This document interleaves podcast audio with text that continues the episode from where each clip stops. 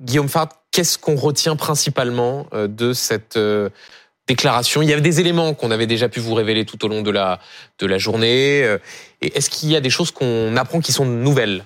Pas, de révélation majeure par rapport à ce que BFM TV avait déjà pu euh, dévoiler depuis hier soir. Assez classiquement, dans, dans les conférences du, du, procureur de la République antiterroriste, vous avez le narratif et puis ensuite des faits, et puis ensuite il revient sur la personnalité euh, de, de l'auteur euh, présumé. Sur, sur, le narratif, bah, le procureur de la République antiterroriste déroule tout ce qui s'est passé depuis hier soir. La première agression qui coûte qui coûte la vie à ce à ce ressortissant allemand, enfin double nationalité allemande et, et philippine puis ensuite le parcours de, de, ce, de ce meurtrier qui ne sera euh, de, appréhendé qu'un petit peu plus loin, après avoir franchi d'ailleurs la limite entre le 15e et le 16e arrondissement, mhm. euh, avec euh, l'intervention de fonctionnaires de police et, et deux tirs de, de pistolet à impulsion électrique. Ça, c'est pour le, le, le, narratif. Puis ensuite, il revient sur la personnalité. Et il revient sur le fait que cet homme, né, dit-il, à Neuilly-sur-Seine en 1997, a grandi dans une famille qui ne manifestait pas d'engagement religieux particulier. Il il est revenu notamment, euh, notamment là-dessus, et que c'est aux environs de l'âge de 18 ans euh, qu'il se radicalise. Et qu'il euh, se convertit en 2015. Et que venant d'une famille qui n'avait pas d'engagement religieux et qui était plutôt d'origine chiite, en tout cas iranienne, lui verse dans l'islam radical sunnite, en 2015. Et là, il y a plusieurs contacts avec des personnes qui sont très défavorablement connues des services de, de renseignement, avec des personnes qui ensuite seront connues aussi comme étant l'auteur ou les auteurs d'attentats terroristes euh, qui ont marqué euh, tragiquement l'histoire de notre pays, l'attentat de Magnanville notamment, de Saint-Étienne-du-Rouvray, plus récemment euh, celui du 16 octobre 2020 qui a coûté la vie à Samuel à Samuel Paty. Et pour cela, il va finir par être condamné. Et donc le, le, pour le procureur revient aussi sur son passé judiciaire et nous dit que en 2018, il est condamné à une peine de cinq années d'emprisonnement et que ensuite il va il va sortir et qu'une fois qu'il sera dehors, il y aura encore des mesures des mesures de suivi. Et il termine le, récit finalement en disant que euh, en bout de chaîne, c'est sa mère. Euh, c'est sa mère qui euh, va venir signaler le fait qu'il y a quelque chose d'anormal, un repli sur soi, ce sont les mots qu'il reprend, mais que sur un plan judiciaire, sur un plan pénal, il n'y a pas de charge que l'on peut retenir et la procédure judiciaire ne va pas ne va pas plus loin. Euh, merci Guillaume. On va continuer évidemment à décortiquer euh, ce qui vient d'être dit par Jean-François Ricard, le procureur national antiterroriste. Je me tourne vers vous, Robert Ménard, parce que vous devez euh, nous quitter dans quelques minutes. Qu'est-ce qui vous a frappé dans ce qui vient d'être dit? On avait déjà quelques informations. Est-ce que c'est ce profil de, de converti? Est-ce que c'est ce qui a été dit sur l'injonction de soins qui, à un moment donné, arrive à son terme et qui peut-être explique aussi une forme de de dérive, d'ailleurs soulignée par euh, la mère, euh, le, procureur vient de rappeler cette inquiétude. Qu'est-ce qui, qu'est-ce qui vous a frappé? Que manifestement, on est passé à côté de quelque chose, quoi. Je veux dire ça, ça fait pas l'ombre d'un doute. Alors, je vais pas jeter la pierre aux gens parce que c'est difficile. Euh, pardon, vous avez fini là-dessus, monsieur, mais c'est le plus sidérant dans toute l'intervention, c'est la mère. Dire la seule qui manifestement sent qu'il y a un vrai problème, c'est elle c'est là-dessus, c'est là-dessus qui finit. Comme quoi, de temps en temps, écouter les parents des gens, c'est peut-être pas une mauvaise chose. Et se demander des gens qui se convertissent. Moi les plus radicaux que j'ai vus dans ma ville, c'était des conversions. C'est c'est alors, vous savez, on va pas faire des, des évidences, mais c'est eux qui sont les plus radicaux, les plus difficiles. Je l'ai vu dans ma ville. Dernier dernier point, parce que le reste, j'en connais pas plus que, que vous. C'est il y a tout à l'heure, on avait un chiffre 390 détenus aujourd'hui pour des faits de, euh, de, de terrorisme qui vont qui vont qui vont sortir de non ils sont en prison mmh, mais ils vont sortir de prison. Vous pouvez en ajouter 462 qui sont radicalisés en détention. Voilà. Vous pouvez même monter monter le non, non mais voyez tout ça ils vont sortir de prison ces gens-là. Euh, cette année il y en avait plus de 70, il y en aura j'ai vu 45 ou 50 l'année prochaine. Je ne sais pas comment on fait ça. Est-ce qu'on laisse sortir des gens comme ça? Alors je sais, euh, la, les, prolonger la, la, rétention de sûreté, de sécurité, c'est un problème. Mais enfin, ça nous interpelle tous. Qu'est-ce qu'on fait avec des gens? Mais la loi, la loi ne le permet pas de toute façon. Oui, d'accord. Mais attendez, les lois elles se changent, pardon. Il y, a eu une tentative. Hein, ça, ça s'est appelé la, la, loi du, du, 10 août 2020, mais elle a été censurée par le Conseil constitutionnel. Oui, attendez, c'est bien pour ça, y compris sur l'immigration, qu'il y a un certain nombre de gens qui pensent que revoir le pouvoir du Conseil constitutionnel, c'est une des questions qu'on a. Et les traités qu'on a signés avec qu'on a signés de notre plein gré et qui nous cadenassent, est-ce que c'est pas aussi quelque chose sur lequel il faut s'interroger? Tout à l'heure, Manuel Valls disait, vous disiez, les choses ont changé en 20 ans. Ce qui était acceptable il y a 20 ou 25 ans, que les limites qu'on mettait à nos, à nos, à nos propres décision de limiter les nos propres libertés, peut-être qu'aujourd'hui il faut revoir ça. Je sais pas. Moi, c'est une question qu'il faut se poser. Aujourd'hui, on peut pas continuer à se dire ça a été fait comme ceci il y a dix ans, ça, on continue comme ça. Manifestement, les Français, on va pas faire tous les chiffres. 84% qui sont inquiets face au terrorisme. C'est pas, c'est pas 20%. Et je crains qu'ils aient raison. Et à eux, il faut répondre. Il faut répondre. Mais il faut leur servir un Patriot Act à la française sur un plateau. je sais, ça je ne sais pas. Je sais pas. Ne caricaturez pas. Ah non, non, mais c'est une question très sérieuse. Aux États-Unis, les mêmes se disaient inquiets dans les mêmes proportions. Ils ont eu le Patriot Act. Ouais, d'accord. Mais peut-être qu'on peut être plus intelligent que ça. On n'a pas le choix forcément à ressembler à Monsieur Trump demain ah, matin. C'était avant Trump. Oui, non, mais après Trump. Et après, il y a eu Trump. C'était c'est peut-être pas forcément la, la, décision. Je ne sais pas, monsieur. Vous êtes sûrement plus malin que moi pour savoir ce qu'il faut faire. Pas. Voilà. Moi, j'hésite. Je me dis simplement, il y a 84% des Français qui sont inquiets. Ils ont quelques raisons d'être inquiets. Ils le sont encore plus depuis hier. Qu'est-ce qu'on fait par rapport à eux? Honnêtement, j'attends, mais si vous avez les bonnes réponses, il faut me le dire. Merci beaucoup, Robert Ménard, maire de Béziers, d'avoir été avec nous. Peut-être un futur duel du dimanche avec euh, Guillaume Fard. On verra ça dans, quelques instants. Merci beaucoup. Euh, on, continue cette, euh, cette discussion. Manuel Valls, je, vous pose la même question il y a qu'à Robert Ménard il y a un instant. Qu'est-ce que vous qu'est-ce que vous retenez de tout cela? Il faut dire aussi, même si on, on l'avait dit parce qu'on avait pu voir la vidéo, il y a le fait d'avoir prêté allégeance à l'État islamique et euh, ce moment de conversion à l'islam et de radicalisation en 2015, c'est-à-dire au fond au moment où l'État islamique est sans doute à son acmé. Euh, ça, est-ce que c'est ce que vous retenez aussi de cette de cette prise de parole du procureur? D'abord, je retiens la prise de parole. Elle est importante. Le procureur Ricard, comme hier le procureur Molins, donne un certain nombre d'éléments. Ce n'est que le début d'une enquête. Hein, et il y a tout le processus euh, judiciaire qui va suivre et on aura sans doute euh, davantage d'éléments. Mais c'est important, cette parole, euh, après ces éléments, alors que beaucoup d'informations, hein, juste d'ailleurs, bravo à BFM, sont sorties depuis, depuis plusieurs heures.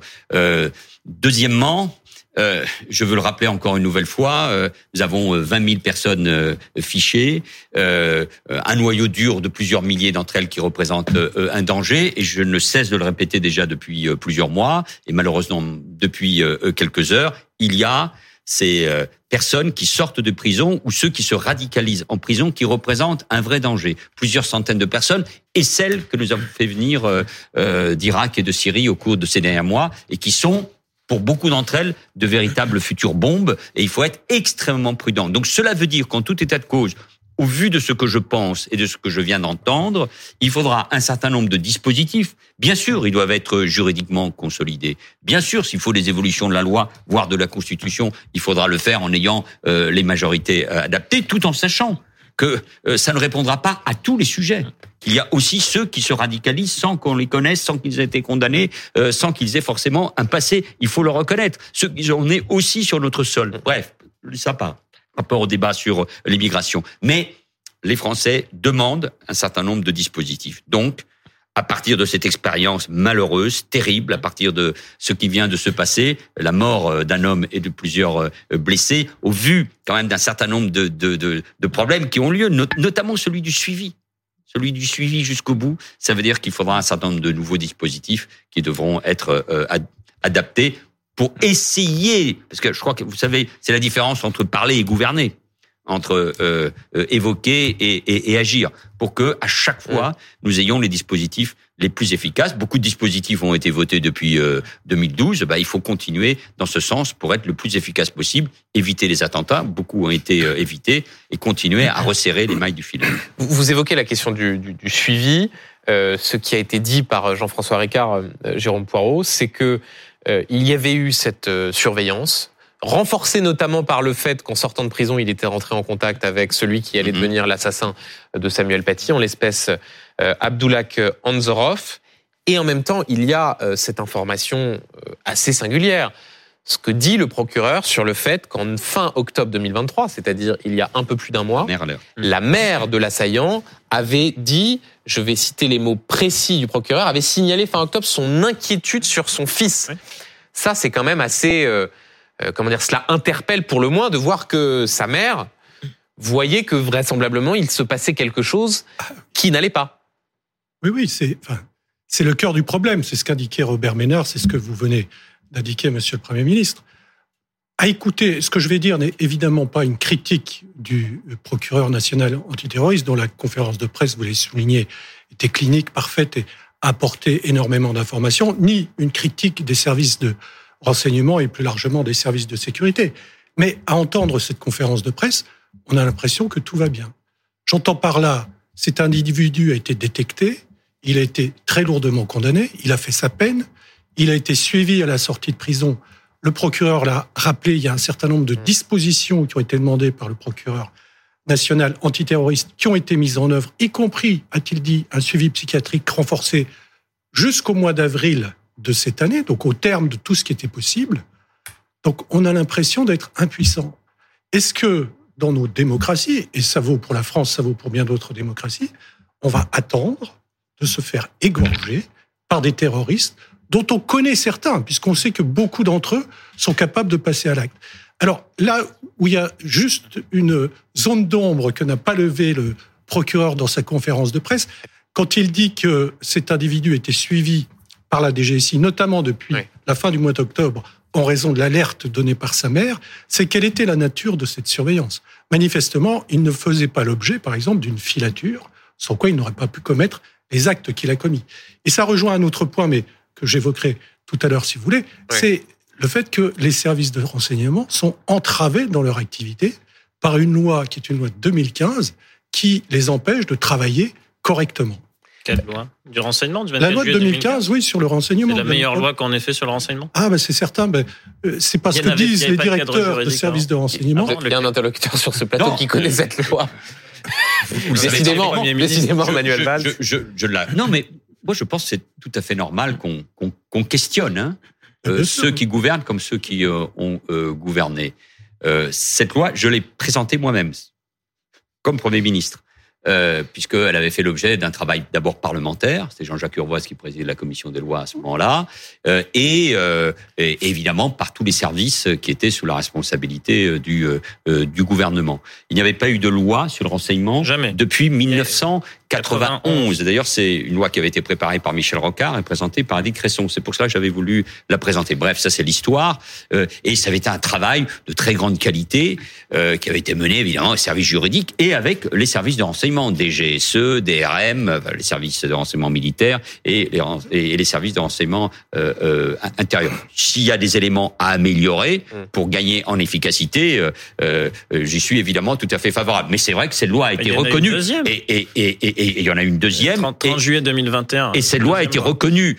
Et d'ailleurs, tellement critiquée par une certaine presse, me rappelle notamment d'éditoriaux tous les jours du même journal euh, qui sort tous les soirs comme une loi liberticide, ah. que à la fin je considérais que c'était une loi qui correspondait à ce qu'il euh, euh, fallait faire. Ça, ça, ça n'empêche pas, cher Benjamin Duhamel, que euh, euh, au vu de la conférence euh, du procureur ce soir, évidemment, nous attendons et nous attendons un certain nombre d'explications pour comprendre évidemment là où il y a eu un problème. Parce que ce qui est vrai, ce qui a été dit avec force ce soir, c'est que les Français, au-delà d'essayer de comprendre, parce que c'est un peuple mûr et qui comprend que ces choses-là sont bien difficiles, mais ce qu'ils vont demander, ce qu'ils demandent, ce que je demande aussi, c'est que là où on connaît un certain nombre d'individus, leur parcours, tout soit fait euh, pour les neutraliser. Et donc, et donc ça, ça, cette demande, mmh. même si la réponse est difficile à tout point de vue pour le travail de terrain comme d'un point de vue juridique, c'est que là, on, on, est, on est à un de ces moments-là où on a besoin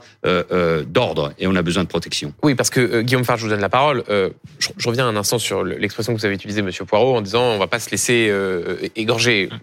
Précisons quand même ici que ces choses sont complexes, que euh, la question de la rétention de sûreté, si c'était aussi simple, Marc Trévidic euh, tout à l'heure précisait lui-même que si on fait une rétention de sûreté, il y a de toute façon bien un moment donné où il va falloir se prononcer sur la libération d'un individu, aussi dangereux soit-il.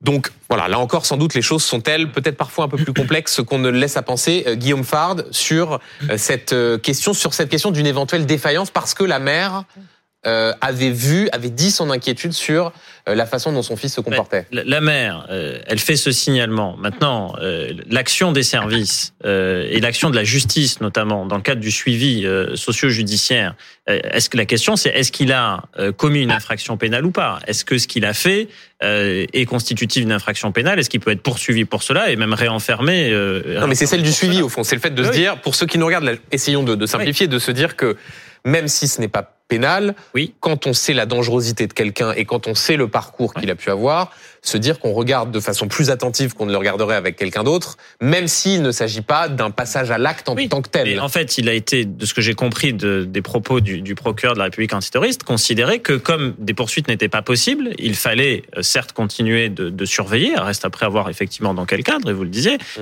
euh, mais que pour l'heure, il n'y avait pas lieu à ce moment-là de le, de le réenfermer. Et ça n'est pas la première fois, vous savez, euh, l'auteur de l'attentat de Villejuif qui est perpétré le 3 janvier 2020 était aussi en rupture de soins sur le plan euh, sur le plan psychiatrique. Euh, il a tué des personnes au couteau dans un parc euh, dans, dans le dans le Val-de-Marne.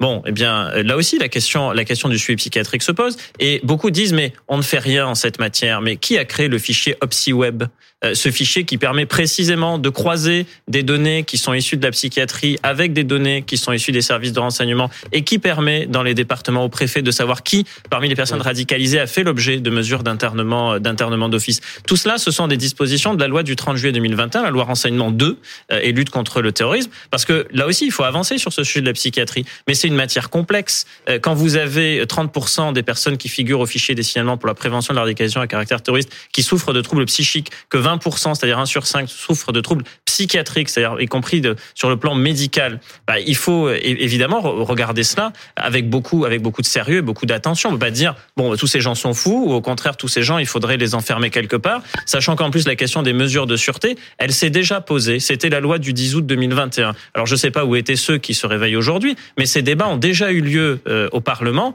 et certaines des mesures, sans aller jusqu'à placer les gens dans un Guantanamo à la française, ont été censurées par le Conseil constitutionnel. Je pense notamment au fait de mettre des personnes qui avaient été condamnées pour des faits de terrorisme et sortant de prison sous bracelet électronique. Le Conseil constitutionnel considérant qu'il s'agissait d'un écrou et qu'on ne pouvait pas être condamné à une mesure privative de liberté sans qu'il y ait un nouveau procès, de nouvelles infractions pénales. Parce que c'est ça le sens de notre droit. Et puis quand bien même, on va au bout du raisonnement, euh, on ferait une rétention de sûreté maintenant. Euh, un étudiant en première année de droit, c'est qu'il n'y a pas de rétroactivité de la loi pénale. Donc tous ceux qui ont déjà été condamnés seraient de toute façon, pas, concernés par cette rétention de sûreté. Loi. Et donc le problème des sortants de prison, qui sont aujourd'hui les 390 et les 462 condamnés pour des faits terroristes radicalisés en détention, de toute façon, ces personnes-là, ce stock-là, mm, mm. ne seraient pas concernées par cette loi. Donc cette loi n'aurait aucune espèce d'efficacité sur ces personnes-là. Elle pourrait en avoir une, je l'ai indiqué déjà ce matin sur ce plateau, pour passer outre toutes les réticences du Conseil constitutionnel, qui est dans son rôle quand il censure, bien entendu, ou pour passer outre conventions ou traités internationaux qui empêchent de prendre un certain nombre de dispositions, il n'y a que la voie du référendum. Et euh, c'est ainsi qu'on peut faire évoluer de manière drastique, dans un état de droit, quand c'est le peuple qui s'exprime, pour prendre des dispositions dont le gouvernement, vous l'avez rappelé, et le Parlement avaient souhaité qu'elles rentrent dans notre droit en 2021 et qui n'ont pas pu être mises en œuvre du fait de la censure tout à fait normale du Conseil constitutionnel. Ça, c'est une question politique. Messieurs, avant d'aborder la question de la, de, la psychiatrie et ce qui est dit, je voudrais qu'on réécoute le procureur national euh, antiterroriste sur euh, la vidéo euh, du, terroriste, du terroriste présumé, notamment l'allégeance à l'État islamique, ce qu'il a pu dire. Voilà, écoutez, écoutez Jean-François Ricard.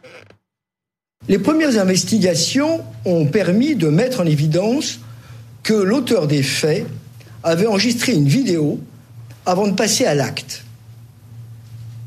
Dans ce film, s'exprimant en langue arabe, il se présentait comme étant Abu Tala al-Khorasani, ce qui constitue une référence à l'organisation terroriste État islamique agissant actuellement à partir de l'Afghanistan. Lors de cette vidéo, il prêtait allégeance à l'État islamique. Euh, on parle beaucoup, Manuel Valls, dans ce, genre d'affaires, de la menace endogène, c'est-à-dire des personnalités euh, radicalisées ou auto-radicalisées qui décideraient de passer à l'acte. Euh, là, on a quelqu'un qui dit qu'il prête allégeance à Daesh. Est-ce qu'il faut pour autant y voir une attaque projetée? Sans doute pas. C'est-à-dire que c'est peut-être plus une revendication opportuniste ou... Non, d'abord, il y a une menace exogène, il faut toujours le, le rappeler, elle est, elle est présente. Elle est moins forte qu'avant. Elle est moins forte qu'avant parce que l'État islamique a été euh, non pas détruit mais réduit euh, évidemment au, au, Levant grâce à l'action de la de la coalition internationale. Mais beaucoup d'éléments laissent à penser que euh, il peut y avoir à chaque fois, y compris dans la concurrence entre ces groupes euh, terroristes, État islamique, Al-Qaïda, etc. Il peut y avoir évidemment des cibles en France, en Europe, ailleurs aussi. on le voit au Maghreb, qui est donc des, des passages des passages à l'acte. Mais il est évident que ces organisations terroristes ont ciblé nos pays ont ciblé les communautés immigrées euh, ou euh, euh, de culture musulmane en Europe. Et donc, cette menace, c'est-à-dire le passage à l'acte mhm. à partir d'un certain nombre de fatwas, de discours, de vidéos, demandant à des individus de passer à l'acte sous avec des formes différentes, couteaux, pistolets, voitures, camions, etc. Nous faisons face évidemment à cela. Et quand on connaît le nombre de personnes, nous l'avons rappelé à plusieurs reprises ce soir, qui sont fichées, 20 000, le nombre de passages à l'acte possibles à partir d'un noyau dur de quelques milliers de personnes, ceux qui sont en prison, mis en cause pour terrorisme ou qui se sont radicalisés en en prison, oui. Donc nous faisons face à une menace sérieuse, euh, euh, durable. C'est pour cela qu'il faut être fort. C'est pour ça qu'il faut être unis, c'est pour ça qu'il faut trouver des dispositifs législatifs et leur mise en œuvre en respectant nos valeurs, en respectant notre état de droit, en changeant la loi et la constitution si c'est nécessaire, même si c'est évidemment euh, complexe, parce que même pour aller au référendum, euh, il faut passer par euh, le Parlement, il faut avoir un accord qualifié de l'Assemblée du Sénat. C'est ainsi, c'est un état de droit, et d'une certaine manière, tant mieux. Il faut répondre à l'attente des Français, donc ça veut dire, et il faut soutenir nos services de police et de renseignement qui font un travail tout à fait remarquable et qui déjouent aussi beaucoup d'attentats. Mais ça veut dire qu'il faut une mobilisation de tous les instants mais aussi de nos compatriotes, parce que euh, on a l'impression qu'il y a un attentat. Euh, à Arras, il y a un attentat euh, à Paris, et qu'entre les deux, il ne s'est rien passé. Non, il faut, il faut que, il faut que l'opinion, il faut que nos compatriotes soient, soient, soient rappelés en, en, en permanence à, à, à, cette menace. Je sais que c'est difficile parce qu'il y a tellement d'autres problèmes, bien évidemment, et qu'on peut pas vivre uniquement en parlant de la menace terroriste. Mais nous faisons face à cette menace terroriste. Elle est là, elle est durable, elle est profonde. Ce n'est pas une menace d'un groupe terroriste comme on a pu connaître dans les années 70. Elle n'est pas uniquement extérieure. Elle est diffuse. Elle, est diffuse et, en, et elle est en notre sein. Ce sont des Français qui nous attaquent. Et donc, et donc euh, cet ennemi intérieur, j'avais évoqué cela dans un discours en 2012, il est là. Donc ça veut dire qu'il faut une très grande mobilisation euh, de tous, et y compris euh, des Français eux-mêmes. Messieurs, je voudrais signaler une déclaration à l'instant du ministre de l'Intérieur, Gérald Darmanin, sur précisément la question que je souhaitais aborder avec vous de la psychiatrie. Gérald Darmanin réclame que les autorités puissent, je cite, demander une injonction de soins. Euh, Guillaume Fard, est-ce que vous pouvez nous expliquer euh, concrètement ce que cela veut dire? Est-ce que c'est une façon pour le ministre de l'Intérieur d'expliquer au fond que dans le suivi psychiatrique, s'il y a eu une défaillance, elle vient plutôt de certains médecins qui n'ont pas forcément voulu prendre les bonnes décisions ou n'ont peut-être sous-estimé à un moment donné la dangerosité de cette de cet individu. Essayez de voilà, si vous le pouvez pour ceux qui nous regardent, de décrypter cette demande de Gérald Darmanin qui réclame que les autorités puissent demander une injonction de soins. Contraindre à se soigner en fait. Euh, c'est au-delà de l'internement d'office, c'est contraindre à se soigner. Injonction de soins, c'est ça que ça veut dire. Hein. C'est vous, vous, je vous oblige, je vous enjoins. Vous n'êtes pas d'accord, euh, mais je vous oblige. Ce qui, ce qui aujourd'hui n'est pas possible. Non, qui n'est pas possible, effectivement. Mais ça, ça, ça, sur un plan, euh, sauf interne, mesure d'internement d'office, qui est encore autre chose. Mais euh, sur un plan plus politique, c'est comme ça que Gérald Darmanin euh, a toujours fonctionné. C'est-à-dire que quand il constate que le cadre légal ne permet pas de faire ce qu'il voudrait faire, il demande l'évolution du cadre légal. Il l'a fait sur le projet de loi immigration d'ailleurs immédiatement après que Dominique Bernard a été assassiné le, le, le 13 octobre dernier. Et sur d'autres d'autres sujets, il demande des évolutions euh, législatives. Donc là, là, au fond, comme il y a cette question euh, de l'injonction de soins qui n'est pas tout à fait, euh, évidemment pas tout à fait claire, puisque à un moment donné, il a été en rupture de traitement. Certains ont voulu qu'il reprenne, mais d'autres médecins. Et par ailleurs, le, le, procureur disait tout à l'heure qu'il y avait eu injonction de soins jusqu'au 26 avril 2023. Oui, parce que en fait, ce que ce qu'on peut peut-être expliquer simplement, c'est cette tension qu'il existe entre le secret euh, médical et le secret de l'enquête et le secret de l'instruction, et que dans beaucoup d'affaires, il est parfois opposé aux magistrats qui eux sont effectivement dépositaires du secret de l'instruction, un autre secret, mais qui est aussi protégé par les textes, qui est le secret, qui est le secret médical. Et d'ailleurs, quand il a été question de créer ce fameux fichier OpsiWeb que j'évoquais à l'instant, qui permet de croiser des données psychiatriques avec des données issues des fichiers de radicalisation, au premier chef desquels le FSPRT, euh, l'ordre des médecins et notamment les fédérations psychiatres se sont mis euh, en travers en disant qu'il ne fallait pas aller sur ce terrain-là parce que le secret médical devait être euh, devait être absolu. Ce ne sont pas des sujets simples, hein, euh, objectivement, euh, que d'aller sur le terrain médical quand on est soi-même soi-même législateur. Jérôme Poirot là-dessus? Oui, je crois que le ministre de l'Intérieur veut que la France dispose, les services répressifs, d'une arme supplémentaire. Ça a été évoqué, c'est l'autorité judiciaire qui peut prononcer des injonctions de soins, notamment dans le cadre d'une condamnation. C'est très fréquent, par exemple, pour les criminels mais là, le procureur national antiterroriste a indiqué qu'il avait aussi euh, prononcé une injonction de soins, mais dans le cadre d'un suivi. Mais c'est toujours l'autorité judiciaire. Manifestement, le ministre de l'Intérieur souhaiterait que l'autorité administrative, c'est-à-dire lui-même, puisse demander ces injonctions, et peut-être même a-t-il en tête, je ne sais pas, mais sans doute donnera-t-il des précisions sur. Lui dit les pouvoirs publics, les préfets. c'est ça. Que la décision soit prise par une autorité administrative, le ministre de l'Intérieur ou les préfets, et que la décision de le lever appartienne aussi au préfet ou au ministre de l'Intérieur. Ce qui évidemment va faire hurler tous les défenseurs euh, des, des libertés qui confondent euh, sécurité et liberté, mais ça peut être effectivement plutôt que euh, la rétention de sûreté, qui est une mesure de privation de liberté évidemment euh, très importante, ça peut être une arme de plus dans l'arsenal que vous appelez de vos voeux. Manuel Valls, vous avez été ministre de l'Intérieur, euh, Premier ministre. Ce que dit Gérald Darmanin, c'est que quand on exerce ce type de fonction-là, quand on est préfet, il faut pouvoir faire cette injonction de soins même si la justice euh, ne la demande pas, ou même s'il peut y avoir des avis euh, euh, en l'espèce divergents. C'est ce qui visiblement ce qui s'est passé dans cette affaire. Oui, avec un autre débat qui est celui de la responsabilité ou de l'irresponsabilité de, de, de l'individu que moi je considère, mais vraiment c'est un commentaire en passant, responsable de ses actes, parce que ça c'est c'est c'est l'autre débat, parce que si si à la fin c'est pour dire il était irresponsable de ses actes, on en rentre, on rentre si je puis dire dans une autre euh, dimension. Mais au, au fond, euh, ce que propose le ministre de l'Intérieur, c'est de croiser précisément hum. euh, les, les deux avis.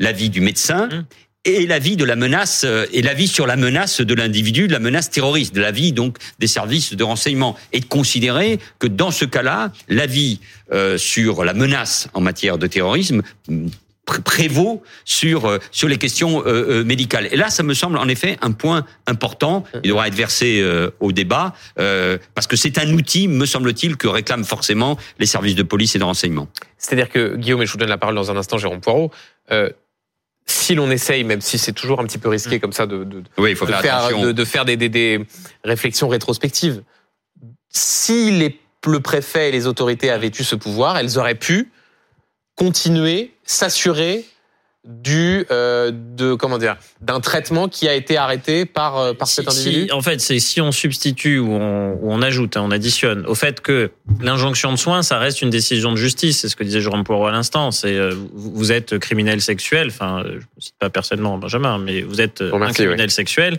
Vous êtes condamné pour ces faits-là. On peut adjoindre à la condamnation une injonction de vous soigner. Vous devez prendre des médicaments, castration chimique, etc. Bon, là dire que dans un cadre administratif, c'est-à-dire c'est le juge, c'est le préfet, dans le département ou l'administration, qui va dire, bah, en fait, je vous enjoins à vous soigner, alors même qu'il n'y a pas de condamnation euh, judiciaire, euh, judiciaire pour cela, euh, ça voudrait dire que bah, dans le cas de cette affaire, si on était dans cette situation, quand la mère va signaler, le préfet peut prendre des mesures. Mais c'est assez délicat parce que sur quelle base et avec quelle contre-expertise médicale, le cas échéant, c'est toujours la même difficulté. Sur une base qui est classique, les préfets ont l'habitude de ça, c'est l'évaluation de la dangerosité des individus. C'est bien ces évaluations qui sont faites par euh, différentes administrations autour des préfets qui conduisent à l'inscription dans un certain nombre de fichiers, notamment le fichier de la prévention pour la radicalisation terroriste. Donc ça peut être une arme supplémentaire. Elle peut être efficace, d'autant plus efficace que le fait de ne pas se conformer aux, aux injonctions de soins qui seraient décidées soit une infraction qui permette alors de judiciariser et éventuellement de. Je vais, je vais citer précisément ce qu'a dit le ministre de l'Intérieur. Il faut savoir tirer des conclusions de l'attaque. Bien sûr. A jugé le ministre, ajoutant que qu'une des conclusions à tirer est qu'il doit y avoir des obligations de soins psychiatriques. Nous en discutons avec la première ministre et le, le président de la République. Ça veut donc dire que parmi les fameuses conséquences à tirer de ce qui est- s'est passé chose que l'on aborde depuis désormais un peu plus de deux heures dans cette dans cette émission. Ça fait partie à court terme des chantiers que souhaite ouvrir euh, le, le- le ministre de Oui, l'Intérieur. tout en sachant que bon, nous nous n'avons pas des éléments sur le niveau de radicalisation. Bien Euh, sûr. euh, S'il avait pris des soins, est-ce qu'il aurait quand même, euh, Évidemment. la dissimulation dont apparemment il a il a fait démonstration, et il serait passé au, à l'acte ou pas. Mais il est évident qu'il faut qu'on resserre encore une fois. J'utilise cette expression. Les mailles du filet. le- les, les mailles, les, les mailles du filet, et que forcément à chaque fois qu'il y a un acte, parce que évidemment, quand il y a un acte terroriste, quand il y a des morts, on a le sentiment de courir derrière l'événement et tirer les conséquences. Mais comme aussi beaucoup d'attentats sont euh, évités, il faut le rappeler aussi euh, ce soir, malgré le, le choc et, j'imagine la, la réaction Darmanin dit des euh, un attentat déjoué tous les deux mois. Oui, mais ce qui, ce qui reste, je le sais une- malheureusement, Une très bonne et une très ce- mauvaise nouvelle. Ce, ce sont, ce sont les actes. Non, ça veut tout simplement dire que un, nous sommes mobilisés, et deux, que nous faisons face à une menace euh, croissante, permanente, en tout cas, et particulièrement euh, dangereuse. Donc, il faut tirer. C'est ainsi malheureusement, mais il faut tirer les leçons de chaque euh, de, de chaque attentat. Et ceux qui gouvernent, ceux qui examinent ces choses avec euh, euh, sérieux et, et sang-froid, doivent prendre les décisions euh, qui s'imposent. Oui, simplement exprimer un vœu. Si de telles nouvelles injonctions de soins pouvaient être prononcées par l'autorité administrative, ce vœu, c'est que ça reste bien entre les mains des préfets ou du ministre de l'Intérieur et qu'on n'invente pas une nouvelle autorité administrative indépendante qui perturbe les décisions qui pourraient être prises pour la sécurité des Français. Euh, Guillaume, il nous reste euh, quelques instants avant que bien sûr cette soirée continue où on continuera de, de, de, de revenir sur toutes les déclarations du, du procureur national antiterroriste. Euh, maintenant, la suite, c'est quoi? C'est la suite de la garde à vue Oui. pour euh, ce pour l'assaillant pour l'assaillant présumé. Euh, Qu'est-ce que les enquêteurs vont chercher à, à trouver? Euh, Il y a aussi par ailleurs la garde à vue des parents. Mm. Est-ce que cela peut éventuellement servir à, à trouver des informations? Et puis à l'issue, il y a cette mise en examen qui apparaît en l'état assez euh, Oui, inéluctable. assez, assez logique, suivi d'une détention provisoire assez logique, et puis euh, au terme de l'instruction, d'un renvoi devant la cour d'assises spéciale, qui semble là aussi assez logique au regard de tout ce que de tout ce que l'on s'est dit, même si c'est très prématuré. Au, stade de la garde à vue, euh, essayer de, de comprendre un peu plus ses motivations, de comprendre ce qui l'a poussé à agir, de comprendre qui dans sa galaxie euh, l'a influencé, avec qui est-ce qu'il est, euh, avec qui est-ce qu'il est en lien, parce que euh, ce que nous a appris l'histoire des procès terroristes et notamment terroristes islamistes djihadistes, c'est que vous êtes rarement ju- jugé seul. D'abord, c'est assez rare que l'auteur euh, soit euh, interpellé interpellé vivant, mais c'est arrivé dans le cas d'Arras, c'est arrivé dans le cas de, Mm, mm, mm. de l'attentat du 29 octobre 2020 à la basilique Notre-Dame de Nice euh, euh, également. Et, euh, et donc, mais vous êtes de toute façon souvent avec une galaxie de personnes. Euh, D'où d'ailleurs l'ouverture de l'enquête aussi du chef d'association de malfaiteurs terroristes criminels, voir si euh, il y a un réseau de complicité, de complicité éventuelle. Donc c'est surtout ça en fait qui euh, se joue, c'est d'essayer de refaire l'arbre relationnel. Euh, Ça peut aller très loin dans les affaires, euh, dans les affaires terroristes. Il y aura le procès des attentats de Trèbes en début d'année 2024 prochaine. Vous avez un homme qui comparait parce qu'il a porté un sac. Euh, Très rappelons, euh, c'était Arnaud Beltrame. voilà, exactement. C'était en mars, euh, en mars 2018. Et tué euh, par un terroriste islamiste super après de- avoir de la après s'être de comporté de façon héroïque. bah, vous avez un homme qui, parce qu'il a porté un sac un jour que lui avait remis l'auteur, il a amené ce sac chez sa mère. On n'a jamais retrouvé le sac en question, mais c'est attesté qu'il lui avait remis un sac. Le contenu était vide. Bon, bref, cet homme va être jugé là. Vous voyez, donc les, les arbres relationnels avec des complicités éventuelles pour association de malfaiteurs terroristes criminels, ça peut aller loin. Et donc le, le but de ces gardes à vue, c'est aussi d'établir ça. C'est aussi d'établir avec qui est-ce qu'il avec qui est-ce qu'il était euh, en lien. Il y a probablement une saisie aussi de tout son matériel informatique qui euh, a dû être logiquement réalisé et qui va être exploité. Pour- terminer, Manuel Valls, euh, je, me permets de passer à un autre sujet, mais qu'on a abordé tout à l'heure rapidement. Je voudrais vous montrer un tweet qu'a fait Jean-Luc Mélenchon tout à l'heure, à la mi-journée. Voilà ce qu'il a dit. Euh, Routel Krief, manipulatrice. Si on n'injurie pas les musulmans, cette fanatique s'indigne. Quelle honte Bravo Manuel Bompard pour la réplique. El Krief réduit toute la vie politique à son mépris des musulmans. Euh, Pour le contexte, euh, Routel Krief, notre consoeur, qu'on salue d'ailleurs, euh, était face à, Manuel Bompard ce midi dans une autre émission, le coordinateur de la France Insoumise. Ça vous choque? Il y a beaucoup de réactions euh, sur les, sur les réseaux sociaux et beaucoup de, soutien, notamment à notre consoeur Routel Krief. Benjamin Neumann, mais c'est insupportable parce que non seulement il y a évidemment une nouvelle fois chez Jean-Luc Mélenchon, on cible en fonction euh, des origines, des confessions. Euh, Tout le monde sait qui est Rutel Krief, donc parce qu'elle est juive. Et deuxièmement, on lui place une cible dans le dos parce qu'elle serait euh, méprisante vis-à-vis des musulmans, c'est-à-dire de tous les musulmans. Toujours cette façon Euh, d'essentialiser Et on essentialise et la personne et on la met euh, en danger. C'est une pratique chère à Jean-Luc Mélenchon. Tout ça, le jour même le lendemain, des propos, nous l'avons rappelé tout à l'heure, des propos qu'il a tenus de gloire à la résistance. à Gaza, c'est-à-dire tout simplement, je traduis du Hamas dans sa dans sa pensée. Donc c'est très dangereux parce que ça aussi, c'est nouveau par rapport à l'époque que j'ai connue quand j'étais ministre ou Premier ministre. Ah Il n'y avait personne dans la vie politique française, à part des gens très marginaux, d'ailleurs, qu'on retrouve aujourd'hui dans l'entourage de Jean-Luc Mélenchon, et qui se disaient, ou qui proclamaient qu'il n'était pas Charlie. Il y a là, aujourd'hui, une force politique moi je n'ose même pas dire de gauche, mais une force politique qui a fait 22% à l'élection présidentielle, qui a euh, euh, près de 80 euh, députés, avec qui d'autres forces de gauche se sont alliées, et qui tient ce discours il a eu des millions d'électeurs. Et il cherche évidemment, comme ça a été fait dans notre pays, à créer les conditions d'une alliance avec l'islam politique. Donc c'est très dangereux. Il faut les dénoncer. Il doit être mis vraiment hors du champ républicain. Il faut un cordon sanitaire vis-à-vis de Jean-Luc Mélenchon. C'est insupportable. Il faut une rupture avec ce qu'il représente. Mais là, il passe à un autre niveau. C'est à la fois la glorification du Hamas mmh. et on désigne maintenant des journalistes. Quand Jean-Marie Le Pen l'avait fait. Rapidement, s'il vous plaît. Quand Jean-Marie Le Pen l'avait fait, toute la classe politique s'était révoltée. Donc là, il est temps de rompre définitivement avec cet individu et ses amis.